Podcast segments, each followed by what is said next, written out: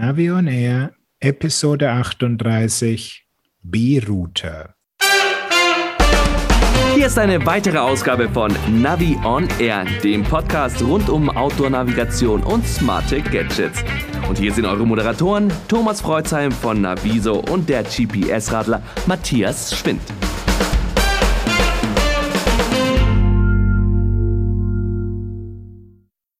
Hallo Matthias und hallo Arndt. Grüß dich, Thomas. Servus, Arndt. Hallo Thomas, hallo Matthias. Ja, wie ihr hört, liebe Hörer, haben wir einen Studiogast, der natürlich nicht direkt bei uns sitzt, sondern etwas entfernt. Wie entfernt, weiß ich eigentlich gar nicht. Aber es dreht sich um Arndt Brennschede und damit einen der Macher von B-Router oder den Macher von B-Router. Das werden wir gleich erfahren. Freut mich, Arndt, dass du dir kurzfristig Zeit genommen hast und bei uns bist. Ja, freut mich, dass ich eingeladen wurde. Wir sollten mal kurz klären, was B-Router eigentlich ist. B-Router und B-Router Web, das sind Begriffe, die kursieren so seit einiger Zeit, einigen Jahren durch die Szene. Und äh, es gibt Internetseiten, die heißen so, es gibt Apps, die heißen so. Arndt, willst du es vielleicht gleich einfach mal selber sagen? Okay, ich versuch's. Also ich bin eigentlich der Kopf hinter B-Router, während was man häufig mit B-Router assoziiert, ist diese Web-Anwendung, die heißt aber B-Router Web. Und da habe ich eigentlich nur einen kleinen Anteil dran. Also das heißt, was ich beigesteuert habe, ist ein Stück Software, was in der Lage ist, auf, aus einer Karte einen Weg zu berechnen. Mehr macht das eigentlich nicht. Und ähm, alles, was drumherum ist, eine App, die dann eine Karte anzeigt oder eine Web-Applikation, das haben andere Leute gemacht. Und wenn man jetzt die Genese von B-Router sich mal anschaut, dann hieß es früher immer, ah, man nimmt so eine Special-App wie Locus Map oder Orux Maps, also schon eine App, die ein bisschen ambitioniert ist, nicht so ganz einfach wie irgendwie Naviki oder Komoot. Und dann kann man da noch einen Routing-Baustein ergänzen und das hast du gemacht. Und vielleicht kannst du uns dazu mal was erzählen. Oh ja, vielleicht fange ich ein bisschen früher an, wie das überhaupt angefangen hat. Also ich habe ähm, 2012 zum, angefangen zu experimentieren, damals noch mit Naviki. Das war noch in den Kinderschuhen und war eher so sportlich zu betrachten, ging ab und zu mal durchs Unterholz und kam dann zu OSM Ant. Das ist eine von diesen Karten-Apps. Da war ich schon einigermaßen beeindruckt, weil man da plötzlich ganz Deutschland als Vektorkarte sehr detailliert im, im, in der Hosentasche haben konnte. Und das fand ich faszinierend. Allerdings das Routing, was OSM Ant damals machte, das fand ich eben nicht ausreichend. Also nicht ausreichend, um da jetzt eine Tagestour mit zu planen. Und da kam ich auf die Idee, Mensch, das kannst du mal versuchen, das selbst zu machen. Also wie warst du da unterwegs? Mountainbike, zu Fuß, Rennrad oder was hast du da genutzt? E-Bike schon, damals schon. Damals schon E-Bike. Und es geht also wirklich darum, dass du sagst, dass äh, die Navigation fürs Fahrradfahren, die reicht ja bei diesem, Ost, ich sage immer Ostmahnt, reicht bei Ostmahnt oder Naviki nicht aus. Was hast du da vermisst? Ja, insbesondere, ähm, dass alle diese Routing-Algorithmen damals die Höhe noch nicht kannten. Also das war ein Fahrradrouting, aber die wussten nicht, was Berge sind und das machte das einigermaßen sinnlos. Ja, dann kam ich eben auf die Idee, Mensch, das kannst du mal versuchen, das kriegst du besser hin. Und hm. das war jetzt so die Kombination aus diesem Interesse jetzt an dem Anwendungsfall. Also ich wollte es eben haben, um es selber zu benutzen. Aber es war eben auch das technische Interesse. Mich hat einfach auch die, die algorithmische Herausforderung gereizt. Von welchem Hintergrund kommst du dann? Bist du Programmierer, Informatiker oder in welche Richtung? Ich bin Physiker von Beruf und arbeite aber seit langer Zeit als Software Softwareingenieur. Okay, aber B-Router ist nicht ein Broterwerb, sondern das ist ein sehr intensives Hobby dann, oder? Das ist ein reines Hobbyprojekt, ja. Hat bisher noch kein Geld abgeworfen. Okay. Und ähm, wie kommt man jetzt dazu, dass man jetzt sozusagen am eigenen Computer etwas programmiert und das dann nachher für alle bereitstellt? Wie, wie, wie geht das? Naja, das geht so Schritt für Schritt und quasi immer durch so eine Feedback-Schleife. Also wenn man etwas macht, dann stellt man es natürlich in irgendein Forum und will Feedback haben, dass irgendjemand das benutzt. Und der kam dann auch der Feedback relativ schnell und relativ intensiv. Ähm, also hauptsächlich über OpenStreetMap-Foren ging das. Der Feedback kam aus gleich drei Richtungen. Also einmal aus der OSM, OpenStreetMap Community, die natürlich immer dankbar sind, wenn man ihre Daten ernst nimmt und da das meiste rausholt. Aber der Feedback kam auch von so Spezialanwendern, die eben die Tatsache geschätzt hat, dass das zum ersten Mal ein Router war, den man an eigene Bedürfnisse anpassen kann. Also insbesondere zum Beispiel aus dem Liegerad-Forum kamen da sehr wertvolle Impulse. Und das waren auch die ersten, die dann gesagt haben, ja, jetzt können wir unsere Routensammlung einstampfen. hier haben wir einen Router, der ist genauso gut und der macht uns die Route jederzeit. Und dann kam auch der Feedback von den Entwicklern der, der Karten-Apps, also Locus Maps und Orox Maps, die haben mich dann direkt angesprochen und haben gesagt, hey, das wollen wir haben, das wollen wir irgendwie verknüpfen mit unseren Karten-Apps. Also du hast dann ein Programm geschrieben ähm, und hast dann gesagt, okay, diese Software, die kann man jetzt irgendwie in eine App hochladen oder wie muss man sich nochmal ein bisschen konkreter vorstellen? Ja, ich habe dann schon eine App programmiert, also eine Android-App, die aber relativ rudimentär ist. Also das ist ja einfach nur so eine App mit einem rudimentären User-Interface, die aber eine Remote Procedure Schnittstelle hat, die dann die Karten-Apps aufrufen können. Jetzt musst du mal erklären, was eine Remote Procedure, äh, ein Remote Procedure Interface ist. naja, die Karten-Apps, die können eben einen, einen technischen Aufruf machen und dann eine andere App benutzen, die einen Dienst zur Verfügung stellt, der dann etwas ausrechnet. Mhm. Also man kann sich quasi wie eine Ergänzung vorstellen. Also bei irgendwie einer Webseite würde man sagen, äh, ein Add-on oder ein Plugin oder sowas und, und das quasi hast du für bestehende Apps dann programmiert. Äh, genau. Wie macht man sowas, dass man so ein bestehendes Routing dann in verschiedene Möglichkeiten dann aufspaltet? Ja, das war ja das mit das Besondere an, an diesem Router. Dem muss man also, wenn man die Daten vorbereitet für den Router, noch nicht die, die, den Anwendungsfall sagen, also man muss, muss nicht sagen, jetzt mach die Daten für Rennrad, mach sie für Mountainbike, sondern die Daten sind erstmal neutral und die Software kann dann zur Laufzeit, während ich die Anfrage stelle, schickt dieses, also ein sogenanntes Routing-Profil mit und da steht die Formel drin, die die Wege bewertet. Je nach Anforderung eben für Rennrad, für Mountainbike, für Tourenrad. Aber du holst dir schon die OSM-Daten regelmäßig dann von einem OSM-Surfer, oder? Und bereitest die für deine Routing-Software auf? Ja, genau, das müssen ja alle Routenportale machen, weil die OSM-Datenbank an sich in ihrer originalen Form hat nicht die Struktur, dass man da effizient drauf zugreifen kann. Das heißt, man muss da mindestens mal jede Nacht sich die aktuellen Daten holen und das einmal durch so eine große Mühle laufen lassen und dann kommen fertig portionierte Daten raus, die man dann zum Routing benutzen kann. Okay, also du machst wirklich ein Abgleich jede Nacht? Ja, genau. Und wow. Es gibt sogar mittlerweile eine andere Website von Markus Jaschen, der macht das alle vier Stunden. Ui. Also ich glaube, wir müssen jetzt mal nochmal für diejenigen, die im Routing nicht so drin sind, vielleicht nochmal klar machen, wir haben ja eigentlich grundsätzlich zwei Möglichkeiten, äh, ein Routing zu betreiben, einmal offline, einmal online. Und dieses Osmant, was du jetzt äh, angedeutet hast oder womit du gearbeitet hast, hat ja die Möglichkeit, ähm, offline zu routen. Also das, was man von, man von einem GPS-Gerät kennt, von einem Garmin, Wahoo etc., die haben ihre Daten auf dem Gerät selber, können dann Strecken berechnen und dann ausgeben.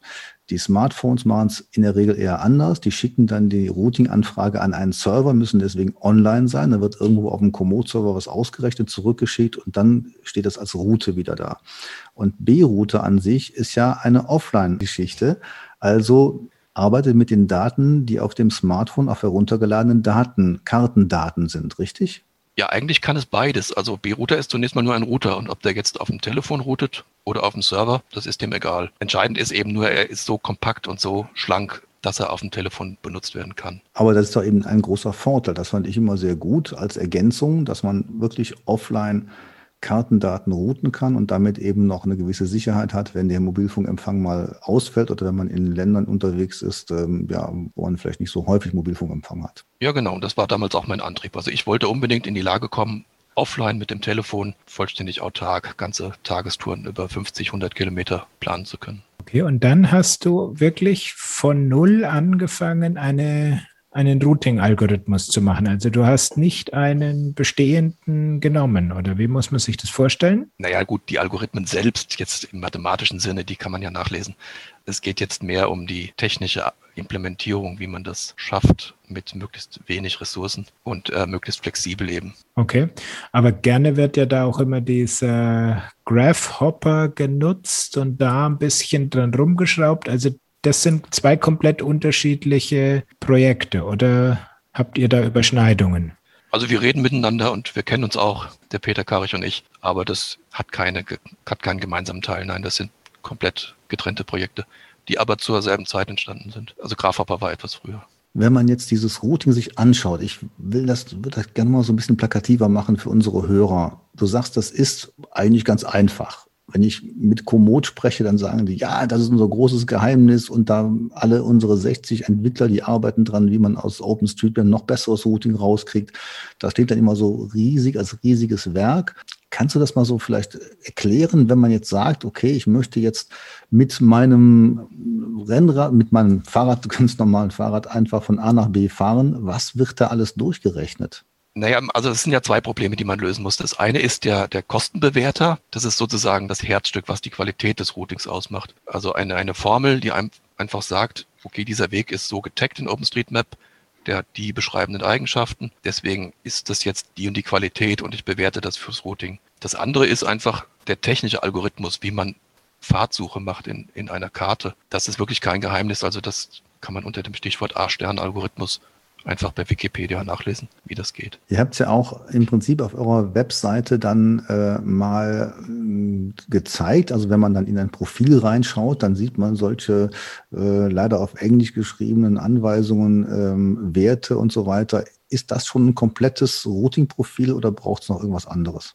Nein, nein, das ist das komplette Routing-Profil. Also jetzt könnte man könnte man sich anschauen, äh, was ist da alles drin. Und wenn ich an einem Schalter drehe, das sind ja dann schon mal irgendwie, weiß ich nicht, 20, 25 Merkmale, die dann äh, verändert werden können. Aber das ist dann wirklich die entscheidende Beeinflussung für die Fahrtberechnung von A nach B. Genau. Also das ist quasi auch eine Sprache, die ich selbst entwickelt habe, die Sprache, in der diese Routing-Profile verwendet werden, äh, äh, formuliert werden. Das ist ja kein Maschinencode, was da steht, sondern das sind ja textliche Anweisungen. Und was meinst du jetzt mit der Sprache? Ja, genau, die Syntax, wie man das eben, ähm, wie man diese Formeln eben formuliert. Das nachzuvollziehen, äh, das ist dann doch, glaube ich, wieder mal eine Sache für die, die, die Nerds. Also wer sich jetzt vorstellt, ich gehe mal eben bei B-Router rein und kann das so ein bisschen umswitchen, das ist dann doch, glaube ich, zu schwierig für jemand, der da noch nicht tief drin ist, oder? Ja, das schon, aber die, der Vorteil ist eben, es ist, es ist ab, abgetrennt von dem anderen technischen Problem. Das heißt, es gibt Leute, die können sich durchaus mit diesen Bewertungsformeln beschäftigen, ohne jetzt ganz tief drin zu sein in der Softwareentwicklung. Und das ist eben ein Vorteil von B-Router. Bei anderen Routing-Portalen muss jemand, der jetzt an diesen Formeln drehen will, gleich alles beherrschen. Während hier im B-Router gibt es ja ganz viele Profile auch von, ja, ich sag mal Nerds oder Fans, die die auch dann online zur Verfügung stellen für ganz besondere Anwendungen. Ja, das stimmt. Und ich bin sozusagen auch mittlerweile bei der Profilentwicklung gar nicht mehr der Experte. Also da gibt es mittlerweile Leute, die können das einfach besser und ich moderiere das nur noch. Was schon häufiger bei mir in den Kommentaren oder Anfragen gestellt wurde, ähm, wo viele Leute ein Problem haben, das äh, im Kopf hinzukriegen, ist dieses Thema, du hast schon mal kurz angesprochen, der Kosten. Wo sie sagen, hä, was kostet denn jetzt? Äh, ist es mein Stromverbrauch vom E-Bike oder was muss ich mir unter Kosten vorstellen? Ja, das ist in der Routing-Szene unterschiedlich, wird das gehandhabt. Also zum Beispiel war das bei OSM End damals so, die haben das als Geschwindigkeit ausgedrückt. Die haben also gesagt, auf diesen Abschnitt kannst du so schnell fahren. Du kannst jetzt hier nur 10 kmh schnell fahren und nicht 20 und deswegen ist dieser Weg nur halb so gut wie der, auf dem du 20 kmh fahren kannst. B-Router verwendet eben nicht den Begriff der, der Geschwindigkeit, sondern sagt eben, äh, er berechnet einen Kostenfaktor. Das heißt, es gibt den gedachten idealen Weg, der hat den Kostenfaktor 1, der ist sozusagen optimal. Und wenn ich einen Weg habe, der hat den Kostenfaktor 1,3, heißt das, er ist 30 Prozent schlechter. Und das heißt umgekehrt, ich bin bereit, 30 Prozent Umweg zu fahren, um einen besseren Weg zu finden. Aber ist denn nur der Umweg dann das Verschlechternde oder auch andere Faktoren? Naja, es beeinflusst sich. Also ich habe jetzt einen Weg, der ist zwar nur gerade, aber er ist eine Schotterpiste. Und jetzt habe ich einen Weg außenrum, der ist zwar 30 Prozent länger, aber dafür schöner Asphalt. Und wenn ich jetzt die Entscheidung treffen will, welchen Weg nehme ich, brauche ich eben den Kostenfaktor. Das heißt, der, der Schotterweg kriegt den hohen Kostenfaktor, wird dadurch abgewertet, während der Umweg hat eben, der ist eben länger und wird dadurch abgewertet. Und wer von beiden dann gewinnt, hängt davon ab, wer insgesamt die höheren Kosten kriegt. Mhm. Das heißt also, beim Mountainbike ist ein Schotterweg eben besser bewertet als beim Rennrad. Genau um die Bewertung zu machen. Der eine ist 30 Prozent höhere Kosten oder teurer oder wie man es eben benennen will. Wie viele Optionen berechnest du dann durch, um überhaupt mal zu dem Punkt zu kommen, eine Entscheidung da in die Richtung treffen zu können? Oh, das ist ganz verschieden, je nach Routing-Profil. Also Du meinst wahrscheinlich, wie viele Eigenschaften werden benutzt, um diese Entscheidung zu treffen. Aber du musst doch dann mehrere Varianten erstmal berechnen, um dann die Entscheidung treffen zu können, welche denn die effizienteste ist. Ja, ja, klar, es werden sehr, sehr viele Wege berechnet. Also eigentlich ähm, eine riesige Fläche. Das beschreibt der A-Stern-Algorithmus. Also wenn ich jetzt eine Strecke berechne von 100 Kilometer, dann wird ungefähr so eine Ellipse berechnet. Die ist 50 Kilometer breit und 120 Kilometer lang. Und in dieser Ellipse wird jeder Friedhofsweg bewertet. Und das äh, schafft selbst so ein relativ schwacher Smartphone-Prozessor. Ja, die Frage ist halt, wie schnell es geht. Also auf dem Serverprozessor schafft er eine Million Knoten pro Sekunde und auf dem Telefon vielleicht nur 100.000. Okay. Ja. Also Arndt, du merkst jetzt, du hast es mit zwei nicht so tief belesenen, Routing belesenen Menschen zu tun. Und ähm, wenn ich so B-Router mir mal genau angucke, dann bin ich auf der einen Seite fasziniert, wie einfach das geht. Ne? Die Seite ruft man auf, man muss sie nicht anmelden, das ist total klasse. Man kann schnell eine Seite aufrufen, also eine, eine Karte aufrufen und dann kann man sagen, ich klicke, also mit dem ersten Klick hat man schon den Startpunkt gesetzt, mit dem zweiten Klick einen Endpunkt, kann Orte eingeben. Also es geht alles wahnsinnig einfach. Für mich ist B-Router somit der einfachst zu benutzende Routing-Web-Service, den ich so kenne. Und gleichzeitig sieht man ja dann, wenn man in die Einstellungen und Profile geht, Bereiche, wo ich denke, um Gottes Willen bin ich jetzt hier bei den Programmier-Nerds gelandet und sage meinen Kunden immer, lasst da die Finger von, wenn ihr da reingeht, dann ist es so wie beim Garmin-Handbuch, ähm, das, das äh, lasst da besser sein. Ja, aber es hat sich ja verbessert. Also es gibt ja jetzt nicht nur diese, diesen Profileditor, sondern es gibt ja auch diese vorgefertigten Schalter, wo man dann sagen kann, ja, jetzt bitte keine Schotterwege oder so. Wobei ich sagen muss, dass das alles jetzt so einfach ist, das ist ja gar nicht mein Verdienst.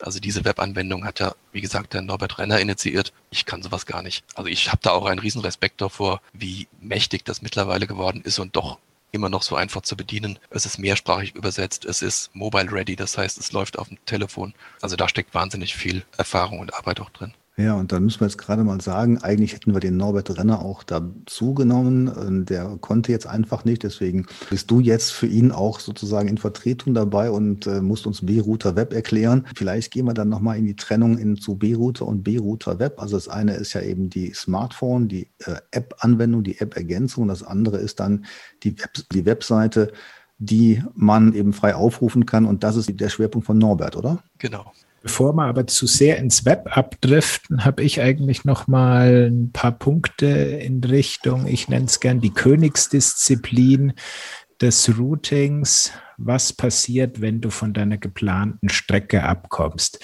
Also da kann man sicher die üblichen Verdächtigen Garmin und Co. anschauen und die liefern da ja äh, erschreckendste Beispiele, wenn ich mit B-Router unterwegs bin. Ja, das funktioniert einfach. Warum kannst du das und warum kann das Garmin nicht? Ja, da steckt in der Tat auch gerade in dieser Neuberechnung noch ein bisschen Geist drin. Also zum Beispiel kann B-Router die sogenannten schnellen Neuberechnungen. Also wenn ich jetzt eine Strecke berechnet habe, die ist 100 Kilometer lang. Und wenn ich sie jetzt neu berechnen würde, würde das eine Minute dauern auf dem Telefon. Aber er muss sie gar nicht neu berechnen. Er kann sozusagen nur so nochmal 20 Kilometer weit neu rechnen und dann das wieder kombinieren und ist dann relativ schnell bei einem neuen Ergebnis. Ja, das ist ja auch die, die Kunst. Ich möchte ja quasi an meiner geplanten Strecke mehr oder weniger festhalten und möchte sozusagen möglichst schnell, möglichst intelligent wieder auf die alte Route zurückgeführt werden. Genau, also sozusagen diese vorwärtsgerichtete Neuberechnung und nicht dieses dumme einfach nur möglichst schnell zurück zur Route. Da habe ich auch, wie gesagt, lange dran gearbeitet, dass das mhm. so gut funktioniert. Und zum Beispiel bei Locus Maps ist es so, dass auch die aktuelle Fahrtrichtung dann auch in die neue Berechnung einfließt. Das heißt, wenn ich jetzt gerade eine Kreuzung verpasst habe, dann wäre es zwar eigentlich besser, ich würde zurückfahren, aber weil ich jetzt nun mal im Schwung bin, fahre ich lieber geradeaus und nehme die nächste Kreuzung.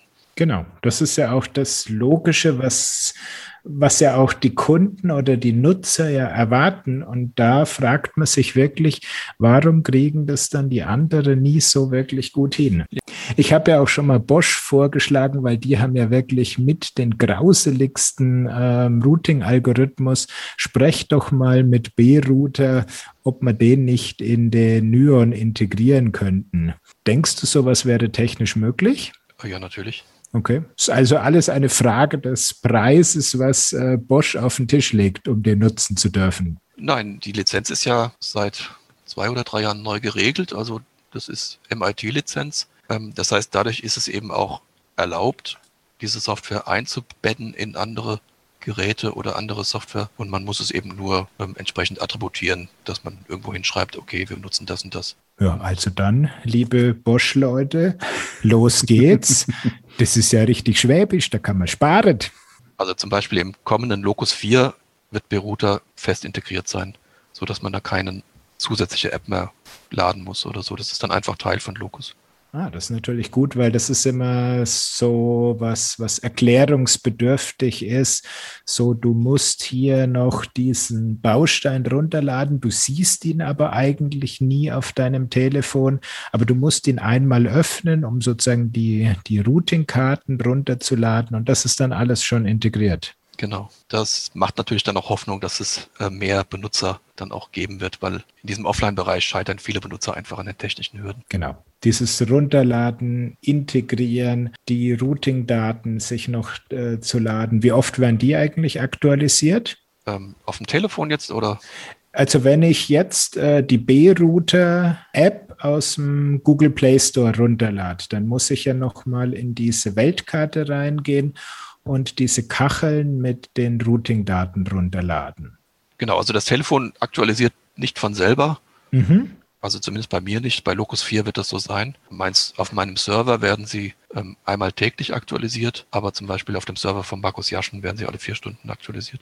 Also auch die, die ich dann äh, offline runterladen kann. Die Offline-Daten werden doch nicht aktualisiert, sondern die Online-Daten. Natürlich, klar. In dem Moment, wenn sie offline bei mir liegen, es werden sie nicht mehr aktualisiert. Du kannst sagen, neu laden halt, dann hast du neue Daten drauf. Genau, aber wenn du jetzt sagst, die werden täglich auf deinem Surfer ähm, aktualisiert, dann könnte ich jeden Tag äh, diese, diese, was sind es, ungefähr 400 MB neu runterladen und habe jeden Tag neue Daten. Ja, muss man gar nicht, weil der kann auch diesen Delta-Mechanismus. Ähm, das heißt, er ist in der Lage, einfach nur die Differenz zum Vortag zu laden. Das ist dann deutlich weniger. Aber insofern ist sehr interessant, dass das so kurze Aktualisierungszyklen sind. Ja, genau. Wobei das eher für Mapper interessant ist, also für die Leute, die die Karte wirklich bearbeiten, die möglichst schnell das Ergebnis ihrer Mühen sehen wollen. Ja, wobei da kann ja dann was sehr Interessantes kommen, weil das bunte Bild kommt ja dann nicht von dir, sondern das kommt ja von einer anderen Karte.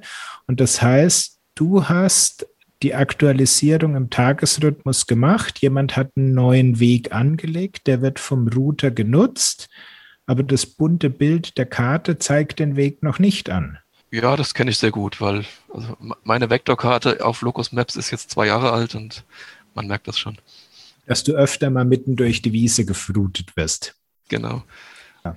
Also Matthias, wir merken schon, wir sollten es mal so als äh, Kupplungsagentur bewerben. Ich glaube, da kann man ein bisschen Geld verdienen, ne? wenn wir solche Leute wie Arndt an die großen Kollegen vermitteln, da kann es schon was bei rausspringen. Also du meinst so aller Bundestagsabgeordnete ein branchenübliches Honorar dann von Routen statt Masken.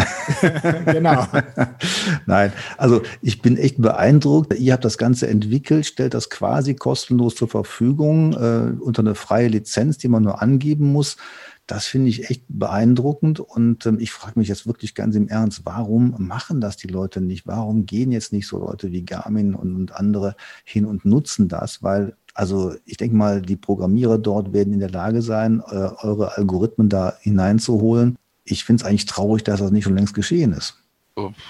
Du hast ja jetzt Locus zum Beispiel erwähnt. Äh, offenbar gibt es da einen sehr intensiven Kontakt. Die Leute sitzen ja in Tschechien Locus ist einigen bekannt, aber eben im Verhältnis zu Komoot spielen die ja eine total untergeordnete Rolle. Aber würdest du trotzdem sagen, dass jetzt solche Apps wie Locus mit an der Spitze der Leistungsfähigkeit sind zurzeit? Naja, es hängt vom Anwendungsfall ab. Also zum Beispiel, was Komoot kann, sind Rundkurse berechnen. Das ist für touristische Radfahrer offenbar ein wahnsinnig wichtiges Feature. Da bin ich auch schon gefragt worden, kannst du das nicht mit einbauen? Aber nee, kann ich nicht. Und ähm, ich denke, Locus ist eher so für Power-User die Wahl, während Komoot mehr so für den Gelegenheitsradler wahrscheinlich besser ist, weil es einfacher ist. Auf jeden Fall. Jetzt hast du aber eben von Locus gesprochen. Also ich nutze Locus Maps, habe es eben noch genutzt. Wir waren eben eine Runde walken und äh, das war die Kombination eben. Ich habe B-Route angeworfen, habe mir mal eben eine 4,5 oder 5,5 Kilometer lange Strecke ausrechnen lassen, zusammengeklickt, die dann auf Locus übertragen und dann hatte ich die wiederum auf meiner Samsung Watch. Also das klingt jetzt für viele Leute auch schon ziemlich nerdig, aber es war total praktisch halt, weil ich brauchte nur meine Samsung-Uhr zu nehmen und wusste dann eben, wo es lang geht. Der große Fehler kam durch die OpenStreetMap-Karte, weil ein Weg war so zugewachsen, musste man wieder zurückgehen. Ne? Das war mal so ein praktischer Anwendungsfall. Nur wenn ich jetzt meinen Leuten sage, äh, nimmt doch mal die Locus-App, dann äh, da habe ich schon eine ganze Menge, die sagen, nee, das ist mir echt, das ist mir einfach zu kompliziert. Und wann denkst du jetzt, wird B-Router, sagen wir mal, in auch eine der populäreren Apps integriert werden? Ja, ich rechne nicht damit. Bei dem Offline-Bereich ist jetzt auch nicht so viel Entwicklung dahinter. Also ich gehe zum Beispiel davon aus, dass die, die Co-App für Berouter, wie es sie bisher gibt, dass es sie langfristig nicht mehr geben wird, sondern dass es einfach nur noch diese direkte Integration geben wird, wie jetzt bei Locus Maps und wahrscheinlich auch bei CGeo. Und ähm, ich glaube schon, dass da noch mehr auf den Zug aufspringen werden. Ja, glaube ich auch. Das muss, also es muss einfach ein bisschen einfacher laufen, dass du sozusagen hier drückst du um die Routendaten oder die Karten von gewissen Ländern runterladen und nicht hier noch eine Zusatz-App und noch irgendein Routing-Paket und so weiter. Das, das macht es natürlich schon ziemlich kompliziert alles. Genau, aber in die Richtung geht es ja jetzt bei Locus. Dann haben wir noch andere wie Orux Maps. Kannst du da was zu sagen? Ja, ich kenne es und habe es ja damals auch mit angebunden, weil der José mich angesprochen hatte. Aber das ist jetzt nicht so bei mir auf dem Schirm. Also wer jetzt auf dem Smartphone als App B-Router nutzen will, der sollte mal auf Locus 4 warten. Wann wird es kommen? Ah, es gibt keine genauen Aussagen, aber wahrscheinlich also schon dieses Jahr. Ja, ich würde jetzt schon mal trotzdem mal gerne zu B-Router Web gehen. Vielleicht, Arndt, kannst du mal kurz berichten, wie kam es denn jetzt dazu, dass ihr von der Smartphone-App zum Web gegangen seid? Also das fing an mit, auf einem Hack-Weekend in Karlsruhe. Also wie gesagt, ich habe ja relativ schnell mit der OSM-Community auch Kontakt aufgenommen. Der wichtigste Kontaktbörse dort für mich waren diese Hack-Weekends in Karlsruhe, die die Geofabrik veranstaltet. Und da war eben auch der Norbert und dann ist er auf das Projekt aufmerksam geworden und hat sich eben dafür interessiert. Und der Norbert kam eben jetzt genau von der anderen Ecke. Also ich wollte eben offline autark werden. Und der Norbert sagte, nein, also er hat schon immer ein Garmin benutzt, ihm geht es eigentlich nur um die Planung im Vorfeld. Von daher also ein ganz anderer Anwendungsfall und das hat sich einfach ähm, dann auch prima ergänzt. Wie lange gibt es das jetzt, B-Router und B-Router Web? Ja, ich glaube, die erste öffentliche Version von B-Router ist 2013 und B-Router Web dann 2014. Ah, schon doch schon so lange. Wenn man nochmal auf die Beiruter Webgeschichte schaut, was mir da fehlt, das ist das Luftlinienrouting. Jetzt kann man mal reinschauen bei euch in die Bemerkungen. Irgendwo stand es, glaube ich, dass das irgendwann mal kommen wird. Kannst du uns da schon einen kleinen Ausblick geben? Also ich kenne das, diese Anforderung, dass sie eben ähm, stark nachgefragt wird. Aber ich kann dazu nichts sagen, weil ich kann es ja nicht selber nicht machen. Also ich kann an diesem Bereich kenne ich mich mit der Entwicklung gar nicht aus. Das macht der Norbert irgendwann entweder selber oder es kommt jemand anders auf die Idee und macht einen Pull-Request bei GitHub. Ähm, also es wird schon kommen. Das Problem ist einfach, bei so einem Hobbyprojekt kann man nie vorhersagen, wie viel Zeit dann wirklich zur Verfügung steht. Kennen, wie gesagt, diese Anforderung und sie ist ganz prominent geworden nach dem Shutdown von GPCs, als die Benutzer von GPCs dann gesagt haben, ja, Berouter Web ist eigentlich ein brauchbarer Ersatz. Aber genau dieses Feature, hier dieses kleine Stück über diesen Bach, das nicht in der Karte ist, das wollen wir jetzt noch überbrücken können. Ja, kann ich nur unterstreichen. Wenn das noch kommt, dann ist äh, B-Router wirklich richtig, also B-Router Web wirklich richtig klasse. Und äh, da ist Komoot jetzt noch in, in dem Fall noch ein Stück weiter, da kann man sowas ja machen. Und damit sind wir ja quasi, dann wäre man unabhängig von der Wegeentwicklung in OpenStreetMap. Momentan ist es ja so, B-Router Web routet ja nur auf Wegen, die in OpenStreetMap drin sind. Und vielleicht kannst du uns da noch mal ein bisschen was zu sagen. Wie bewertest du denn die Qualität von den Strecken in OpenStreetMap? Wir sehen ja, dass alle Wege quasi drin sind, aber man weiß nicht so richtig, haben die eigentlich alle gute Qualität? Denn da geht es ja dann nochmal um Oberfläche, Breite und so weiter. Ist das für einen Routing-Menschen für dich ausreichend oder sagst du, da muss jetzt mal wieder was passieren, ist vielleicht schon zu alt, die Daten oder so? Nee, zu alt nicht, aber zu uneinheitlich, müsste man sagen. Also man braucht sehr viel Heuristiken, um, um die Qualität erraten zu können. Also manchmal habe ich einen Weg, der ist genau beschrieben mit Oberfläche, mit äh, Glattheit, also Smoothness und so weiter. Dann steht alles da.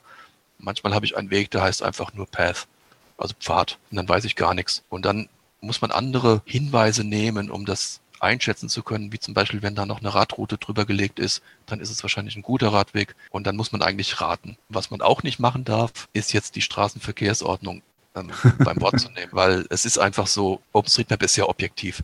Das heißt, wenn da ein Schild steht, so Zeichen 250, Durchfahrt verboten, dann steht das meistens auch so in OpenStreetMap drin. Durchfahrt verboten. Meistens hängt dann aber an demselben Schildermast direkt noch der touristische Radwegweiser dran. Das heißt, wenn man dem Router sagen würde, hier darfst du nicht langfahren, dann hätte er keine guten Ergebnisse. Deswegen muss man da immer schon abwägen und manchmal auch einfach raten. Also die Komoot-Kollegen sagten jetzt, äh, da geht es ja auch um Besucherlenkung. Wenn man in OpenStreetMap einen Weg gekennzeichnet hat als verboten, dann routet Komoot da nicht drüber. Ist das bei euch auch so? Nee, wie gesagt, wir sehen das etwas, etwas ähm, schwammiger, weil man kann es nicht so man genau. Man könnte auch sagen freier. hm. Genau. Es gibt ja auch das Landeswaldgesetz in Baden-Württemberg, dass man eigentlich über einen Waldweg nur Fahrrad fahren darf, wenn er mindestens zwei Meter breit ist. Und mhm. das ist schwer abzubilden, allein schon, weil wir die Regeln jetzt nicht für jedes Bundesland einzeln machen können.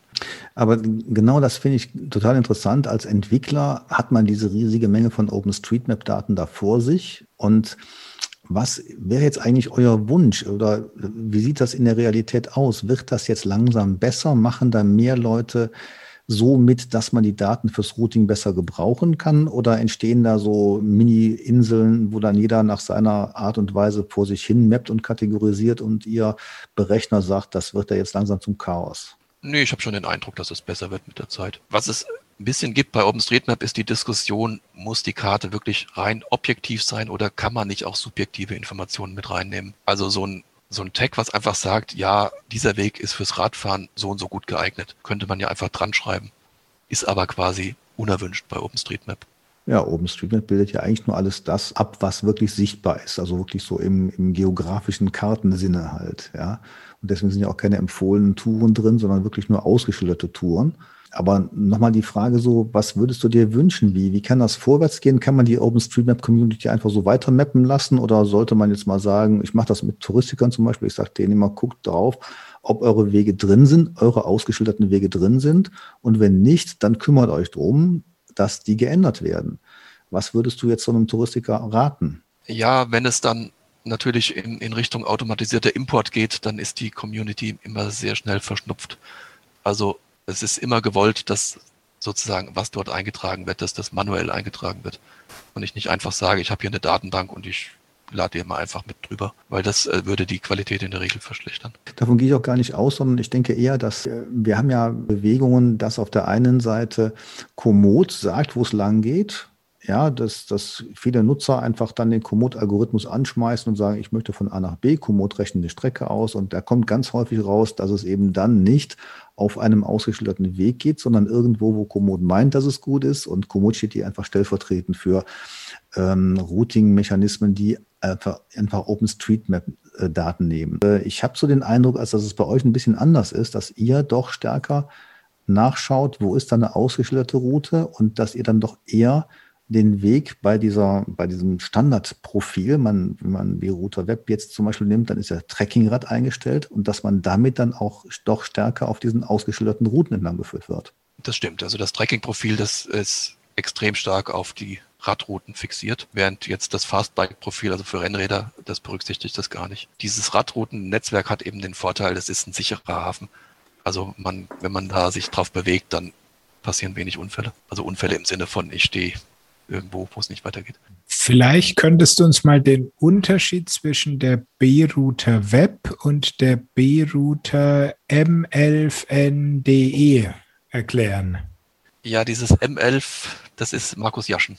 Also das ist einfach ein anderer Entwickler, der hat gesagt, ich mache jetzt mal hier meine eigene Instanz auf meinen eigenen Server. Der ist aber auch an der Entwicklung von B-Router Web beteiligt, also der macht da auch aktiv mit. Er hat zum Beispiel jetzt geschrieben, dass er eine QR-Code-Funktion eingebaut hat, um eben noch leichter die geplante Strecke aufs Telefon zu kriegen. Da muss man dann nichts mehr abtippen, sondern nur einen QR-Code scannen und solche Sachen. Und die sind sozusagen in dem offiziellen Branch von Beruta Web noch gar nicht drin. Gut, das Auffälligste bei der M11-Variante ist ja, dass die Liste der Fahrradprofile viel, viel länger ist und man sich da noch mehr austoben kann und das Mountainbiking dabei ist. Das ist auch richtig, ja. Das irgendwie, das fehlt mir im B-Router Web. In der Standardvariante fehlt äh, das richtige Mountainbike. Ja, da bin ich natürlich auch ein bisschen selber schuld, aber ich muss sagen, speziell beim Mountainbike traue ich mich nicht ran, wegen diesem Single-Trail-Thema und ich habe da einfach rechtlich zu viel Bedenken, dass man da irgendwie mal in die Haftung kommt. Mhm. Ist das mal bei euch passiert, dass ihr angegangen wurdet und sagt, hier, wie könnt ihr überhaupt so einen Weg berechnen? Das ist doch sowas wie eine Empfehlung und damit ähm, ja, kommt man in eine Art Haftung rein? Nee, bisher ist da gar nichts passiert. Aber wie gesagt, ich bin eben auch vorsichtig und deswegen. Also ich freue mich, wenn Mountainbiker ihre Single Trail Rides mit Beruta planen, aber die haben dann einfach ihre eigenen Profile und die kommen damit ja auch ganz gut klar. Für die Anfänger, die jetzt äh, ganz neugierig werden auf Beruta, es gibt ja keine Hilfe dabei. Man guckt sich das an, man kommt entweder damit klar oder man, man lässt es. Ne? Also, Oder man schaut beim GPS-Radler in den Blog rein. Ja, aber noch schöner wäre natürlich, ähm, wenn da irgendwo eine Hilfestellung da wäre. Das wäre wahrscheinlich zu aufwendig für euch, oder? Naja, man muss immer gucken, wie man seine Zeit investiert.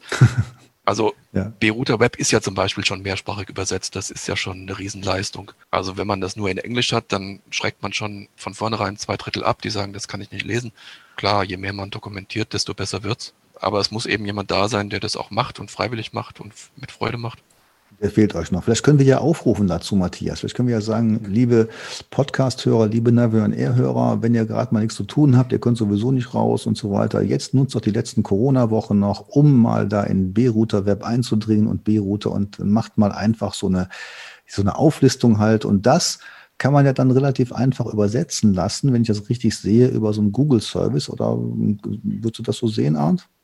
Ja, das ist schon nicht so einfach, das einzubinden. Aber ich bin noch nicht so sicher, ob das so wichtig ist, weil wenn ich mir zum Beispiel jetzt deinen Blogartikel anschaue, Matthias, das ist doch Dokumentation. Ich meine, das lesen die Leute und warum soll man damit konkurrieren? Ich bin kein Journalist, ich kann es nicht besser. Jetzt fehlt nur noch das Tutorial-Video dazu. Das kommt nächste Woche. Habe ich ein anderes Video. okay. Ja, gut. Ähm, nein, es schreitet ja auch voran und wenn man Markus Jaschens Seite anschaut, dann kommen noch mal so ein paar Sachen, die dann äh, so, so die Augenbrauen hochziehen lassen. So, was ist denn zum Beispiel CXB Gravel oder sowas? Da klickt man dann drauf oder die For You Maps, die dann nicht erscheinen oder so. Oder man probiert dann eben auch den QR-Code aus und es klappt eben nicht auf dem Smartphone und äh, man kann jetzt aber nicht so richtig nachfragen, wenn man mit euch in in, in, Kontakt treten will, dann muss man ja quasi da ins, ins OpenStreetMap Forum reingehen oder in dieses spezielle Benutzerforum und da kann man dann auch eine Frage stellen. Ne? Ja, es gibt verschiedene Kontaktwege. Also je nachdem, ob es jetzt eher anwenderbezogen ist oder eher technisch, würde ich dann diese Google Group nehmen oder den, den GitHub, ähm, das GitHub Repository, da kann man ja auch Issues einstellen. Das GitHub Repository, da kann man Issues einstellen. Ja. ja. Hätte die Matthias vielleicht sagen können. die Programmierer wissen sofort, was gemeint ist. Ne? Also GitHub ist ja irgendwie so eine, eine große, wie soll man das bezeichnen, Arndt? Was ist, was ist GitHub eigentlich? Es ist ein Source Code Repository. Also da kann man sozusagen die, den Quellcode ablegen für solche Software. Also sozusagen, wenn jemand selber ähm, entwickelt, programmiert, kann man es da in diesem großen Internetbereich dann reinbringen und dann können andere darauf zugreifen halt und dann äh, ist man quasi in der Entwickler-Community drin. Genau. Und dann ist es auch einfacher, wenn jetzt ein anderer Entwickler was beitragen möchte, dann muss er das nicht kompliziert irgendwie als Patch verschicken, sondern er kann einfach bei GitHub einen sogenannten Pull-Request stellen und den kann der Hauptentwickler dann entweder akzeptieren oder nicht. Von daher kann man sehr einfach fremde Beiträge mit einfließen lassen in die Entwicklung. Wenn wir jetzt nochmal einen Blick nach vorne werfen, wie es mit der App weitergeht, das haben wir eben schon mal so ein bisschen charakterisiert. Und auch wenn es jetzt der, das Spielfeld von, von Norbert Renner ist, können Sie uns trotzdem sagen, was jetzt äh, nach der aktuellen 15.1 Version bei B-Router Web kommen wird? Oh, ich kann da schwer Prognosen machen, weil ich bin da, wie gesagt, kaum beteiligt. Also ich gehe davon aus, dass es vielleicht noch weitere Forks geben wird, also nicht nur den Markus Jaschen, sondern vielleicht noch, dass da noch andere kommen. Auch Locus hat ja ein Online-Planungsportal mittlerweile auf Basis von Beruta. Ich gehe auch davon aus, dass es neue Features geben wird, aber wie schnell das geht und in welche Richtung, mit welchem Fokus, da müsste man den Norbert selber fragen. Mhm. Oder den Markus. Bei diesem ganzen Thema Entwicklung wäre natürlich wirklich mal interessant, wie viel Zeit du denn im Moment noch in das äh, B-Router-Projekt reinsteckst? Naja, im Moment ist es nicht so viel. Also so im letzten Jahr, der letzte Schub war diese Frühjahrskonferenz in Freiburg im letzten März. Da habe ich dann im Vorfeld nochmal richtig gearbeitet. Habe zum Beispiel diesen Delta-Upload entwickelt, um eben mit wenig Daten auf dem Telefon die, die Daten zu aktualisieren. Aber jetzt im Moment ähm, ist es eher runtergefahren. Und so kann man euch ja auch sehen. Ne? Also wenn, man B-Router bei Google eingibt, dann äh, kommt man ganz schnell auf den Beitrag da, auf dieser FOSGIS-Konferenz. Und da sieht man, wie du und der Norbert äh, B-Router und B-Router Web vorstellen. Wenn man dem folgt, dann, ähm, glaube ich, schalten auch so einige Anfänger ab. Aber vielleicht dann nochmal so ein Einblick, äh, ist das denn so, ein, so für euch ein Highlight, das dann mal so zu präsentieren? Und ähm, wie du so sagst, so von Jahr zu Jahr kommt dann mal die nächste Präsentation und dann kommt wieder ein Schub? Oder wie ist das so als Entwickler in der Community? Ja klar, wenn man zu so einer Konferenz geht und will was präsentieren, dann ist man natürlich auch froh, wenn man was Neues hat. Und das ist dann ein Anreiz auch, ähm, was zu entwickeln und was zu arbeiten. Wobei man sagen muss, dort sitzen natürlich mehr die, die technisch interessierten Leute. Das heißt, die kann man nicht begeistern, wenn man sagt, hier, ich habe es jetzt noch auf Spanisch übersetzt und noch mehr Dokumentation geschrieben, sondern die kann man eben überzeugen, wenn man sagt, ich habe jetzt hier noch das tolle Feature gebaut. Also einige von unseren Hörern werden sich fragen, was ist denn jetzt nun wirklich besser im Vergleich zu Komoot? Ich habe jetzt Komoot oder ich habe Outdoor Active. Was würdest du den Leuten sagen? Also ich muss echt sagen, ich kenne Komoot nicht. Ich habe mich da zwar irgendwann mal angemeldet, kriege auch immer noch die E-Mails. Was auf jeden Fall besser ist, ist diese Flexibilität, dass ich diese Routen, diese Streckenbewertung vollständig anpassen kann. Und gewisse Spezialanwendungen gehen anders nicht. Also gerade die Liegeradfahrer, die sehr auf B-Router setzen, die könnten mit Komoot keine Strecken planen. Und man kann das dann auch nicht einfach ändern. Es ist einfach fest eingebaut. Während bei B-Router ist es alles flexibel. Man kann da machen, was man will. Was würdest du denn deinen Hörern sagen, deinen Lesern, Matthias? Warum sollen die B-Router nehmen? Ja, die Flexibilität, wenn du wirklich an die eigenen Bedürfnisse was anpassen möchtest, also da bist du ganz schnell bei der Rennradfraktion. Da gibt's ja auch irgendein Profil, ich habe es nicht im Kopf, wie das heißt. Der hält sich wirklich extrem stark an die geteerten Wege, während zum Beispiel Komoot da schon mal lax drüber geht und dir 500 Meter Schotterpiste zumutet. Und gerade in solchen Bereichen ähm, ist der B-Router überlegen. Ja, und ein anderer Grund ist, glaube ich, auch der Datenschutz. Also es gibt Leute, die das prinzipiell ablehnen, irgendwas zu benutzen, was irgendwas nach Hause funkt. Ja, das ist, also das finde ich gut, haben wir gar nicht, noch gar nicht erwähnt. Ne? Da muss man ja bei Komoot schon ein bisschen vorsichtig sein oder sagen wir mal, wer WhatsApp benutzt, der darf sich auch bei anderen Sachen nicht beklagen. Aber ihr, äh, um das mal ganz klar zu sagen, äh, geht da irgendwas in irgendeine Cloud rein? Nein, also es ist alles also wir haben ja eine Datenschutzerklärung auf der Seite. Also natürlich gibt es da Logfiles, die dann ein paar Wochen rumstehen, aber die werden nicht dauerhaft gespeichert. Mhm. Also was gespeichert wird, wenn man die B-Router-Webseite zum Beispiel aufruft, dann ist ja sozusagen speichert B-Router den letzten, die letzten Einstellungen, ähm, bevor man dann ähm, aus B-Router Web wieder rausgeht. Ne? Das heißt, man kommt auf dieselbe Kartenansicht wieder mit denselben Einstellungen und so. Und das, das, nee, das wird ja nicht im Server gespeichert. Das, das steckt im Browser. Das steht im, im Browser, okay. So, aber das geht also nicht nach außen, sondern ist quasi dann lokal irgendwo, äh, also auf dem eigenen Browser dann, dann abgelegt, aber mehr passiert dann auch nicht. Naja, es passiert schon viel. Also jeden, jeden, jedes Mal, wenn ich eine Strecke plane, wird in einem Protokolldatei auf dem Server wird es aufgezeichnet, von welchen Koordinaten nach wo, ähm, von welcher IP-Adresse was geplant wurde. Aber wie gesagt, ähm, das steht in der Datenschutzerklärung, diese Protokolle gibt es zwei Wochen und werden dann gelöscht.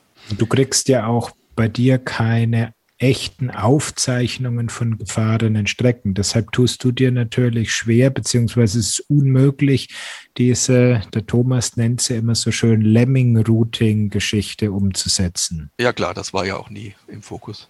Ja, wobei das natürlich schon eine smarte Variante, um rauszukriegen, ähm, wo viele Leute fahren. Das wird wahrscheinlich auch eine gute Strecke sein. Äh, das ist richtig, ja. Ich hatte auch schon Anfragen, wie man das irgendwie mit Strava Heatmaps kombinieren kann. Irgendjemand wollte, dass er B-Router benutzen kann, um möglichst viele Heatmaps in Strava abzufahren. Ähm, also vielleicht gibt es da schon Überschneidungspunkte.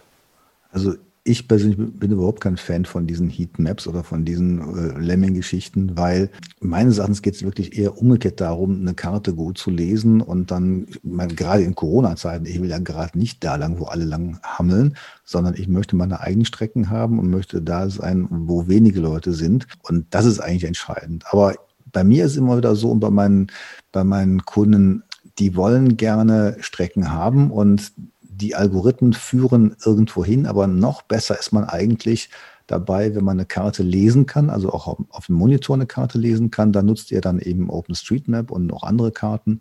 Und dann kann man, kann man sich eine Strecke selber zusammenstellen.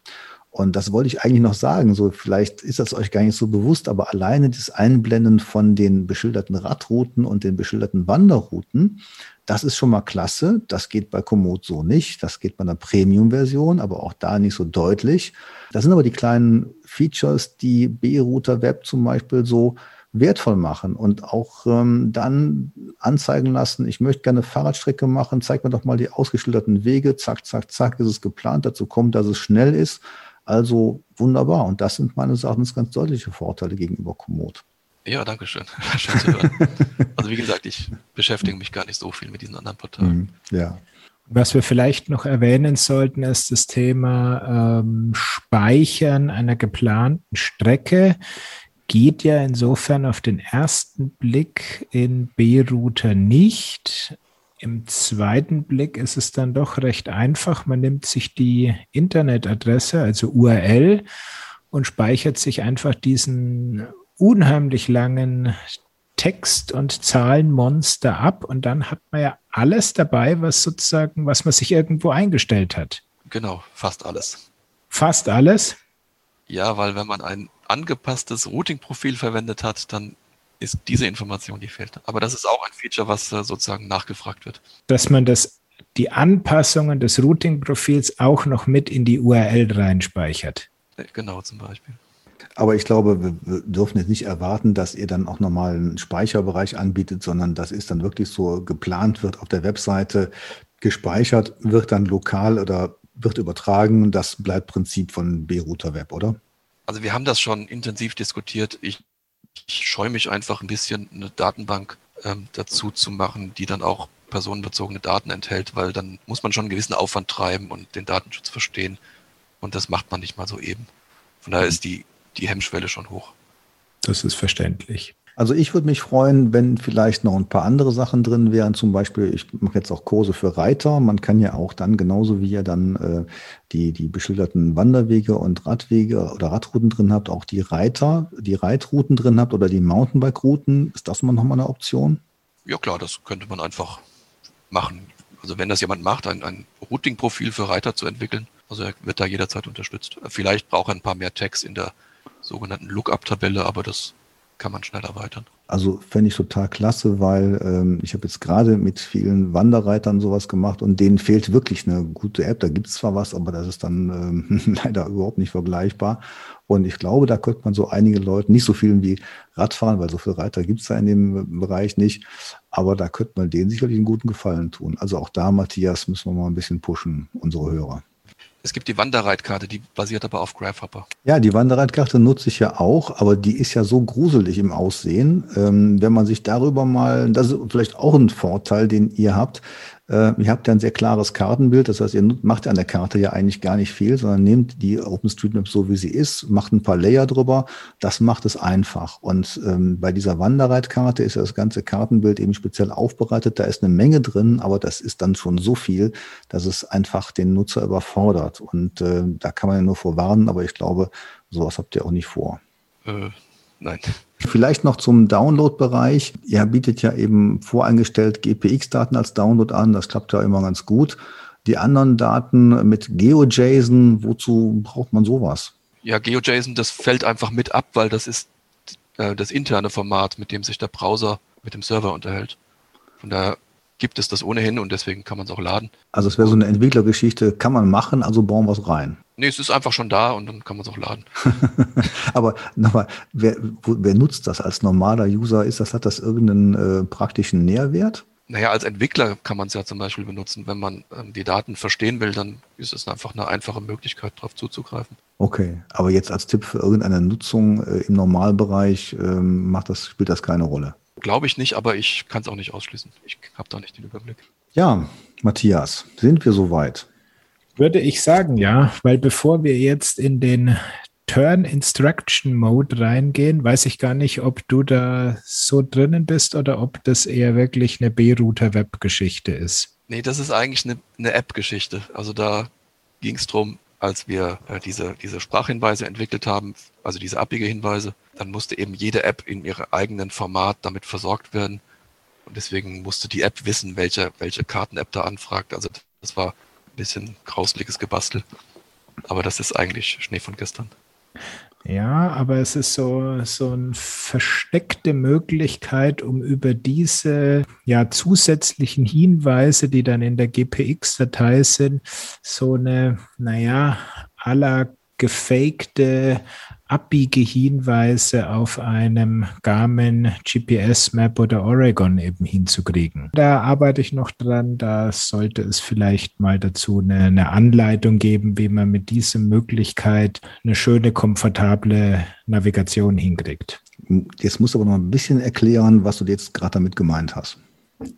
Also der Punkt ist ja, wenn du in B-Router, Web oder irgendeinem anderen Routenplanungs Portal dir eine GPX-Datei rausgibst und spielst die auf deinen Garmin Oregon, dann zeigt er dir ja nur eine Linie an. Und viele Leute möchten ja Abbiegehinweise, also piepsen, irgendwas sehen und so weiter. Und mit diesen Turn Instruction Mode Geschichten kannst du ja Wegpunkte werden da ja angelegt, an denen eben Abbiegemanöver passieren müssen. Und die kannst du wieder, wenn du es richtig machst, über den Garmin Oregon anzeigen und kannst damit dann doch wieder Abbiegehinweise auf der Track-Navigation bekommen. Hat das jetzt irgendjemand verstanden? Ich glaube schon, aber du musst ja erklären, wie man das mit B-Router macht. Na, du musst nur in den vielen Einstellungen ganz runter scrollen. Alles klar. Und jetzt machen wir den Cliffhanger. Das erfahrt ihr dann im Video beim GPS-Radler. Oh, jo, jo, jo, jo, jo, jo. Ja, Matthias, ich glaube, da gucke ich mal lieber deine ganzen Komoot-Videos an. Ja, es, es ist ja immer die Frage, was ist einfach? Und vielleicht, Arndt, um da zum Schluss nochmal drauf zurückzukommen, ich finde das toll, dass ihr da so eine wirklich schnell verständliche Geschichte hinbekommen habt. Ich zeige B-Router Web. Und die Reaktion der Leute ist, boah, das ist ja wirklich einfach, das ist toll. Und damit kann man sehr schnell arbeiten, auch die Laien. Und das ist meines Erachtens auch so ein Erfolgsrezept von Komoot. Es geht einfach, obwohl, wenn man auch da reinschaut, es gibt da auch eine Menge Einstellungen, die man hin und her machen kann. Aber letztendlich würde ich mich freuen, wenn ihr bei dieser Linie auch bleibt oder dass man den Fokus darauf legt, weiterhin so ein einfaches Webtool anbieten zu können. Ich glaube, dann würden sich die Leute freuen, denn letztendlich bleibt es ja dabei, was einfach ist, das wird genutzt und dann haben wir alle was davon. Nehme ich mal so mit und gebe es auch weiter an den Norbert, beziehungsweise er wird den Podcast ja wohl auch hören. Aber ich würde sagen, dass mit dem einfachen Planen einer Strecke und was mich immer wieder begeistert, die wirklich smarte Zurückführung auf die geplante Strecke, wenn man sich doch mal verfahren hat. Das würde ich als die Kernfeatures mal jetzt mitgeben und dann haben wir doch jetzt damit mit der Einfachheit ein ganz gutes Schlusswort gefunden. Ja, lieber Arndt. Ja, ähm, ich denke mal, ähm, dir sollte das letzte Wort jetzt auch gegönnt werden. Vielleicht hast du noch ähm, eine Botschaft an unsere Hörer oder an uns. Bitte schön. Ja, ich habe mich gefreut, hier mal mitreden zu können. Wir freuen uns natürlich auch, wenn die Benutzerzahlen weiter steigen. Also ich meine, das tun sie ja auch. Ja, für so ein Hobbyprojekt ist es im Wesentlichen einfach den Feedback, den man kriegt von den Anwendern, der einen bei der Stange hält. Also was macht euch Spaß, wenn ihr irgendwie ein paar Sterne bei einer App-Bewertung habt oder was, was freut euch jetzt? Kann man euch einen schönen Kommentar schicken, ein paar Blumen rübersenden oder wie können wir euch erfreuen? Ach, wir freuen uns natürlich über jeden ähm, redaktionellen Beitrag in irgendeiner Zeitung. Ja, einfach viele Anwender, also viele User.